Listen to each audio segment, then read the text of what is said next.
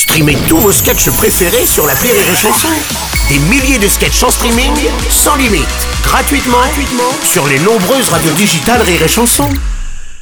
Vous écoutez Rire et Chanson Salut, c'est Elodie Pou. Retrouvez la Minute Familiale tous les matins dans le Morning du Rire entre 6h et 10h avec Bruno Robles.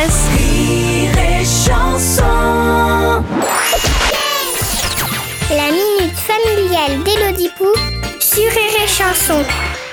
Chère Elodie, chaque année pour le nouvel an, mes enfants jouent à pierre, feuille, ciseaux et celui qui perd vient me chercher à l'EHPAD du vieux chêne.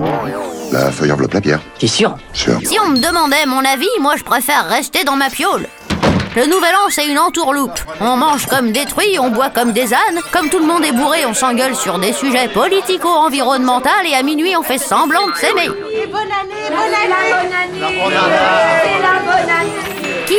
le fait de fêter le nouvel an Est-ce qu'on est vraiment obligé de faire ça chaque année? Cher Boursoufle, tout ceci est dû à Jules César. Je suis Jules César. En 46 avant notre ère, l'empereur Jules César décida que le 1er janvier serait le jour de l'an et que les chrétiens seraient bouffés par des lions. Malheureusement, l'une de ces deux traditions festives a été abandonnée. Bon, toi, tu vas fermer ton clapet, sinon je te jette au lion. Tu leur expliqueras que c'est interdit. Les Romains dédiaient ce jour à Janus, dieu des portes. Comme le roi Merlin, mais sans les caissières. Janus avait deux faces. L'une tournée vers l'avant, le futur, et l'autre vers l'arrière, le passé. Un peu comme les gens en période de divorce.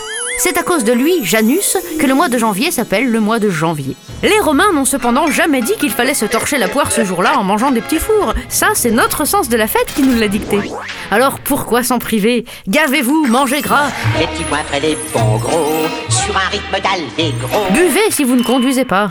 Allez, bonne journée, boursoufle. Merci à toi, Élodie Pou.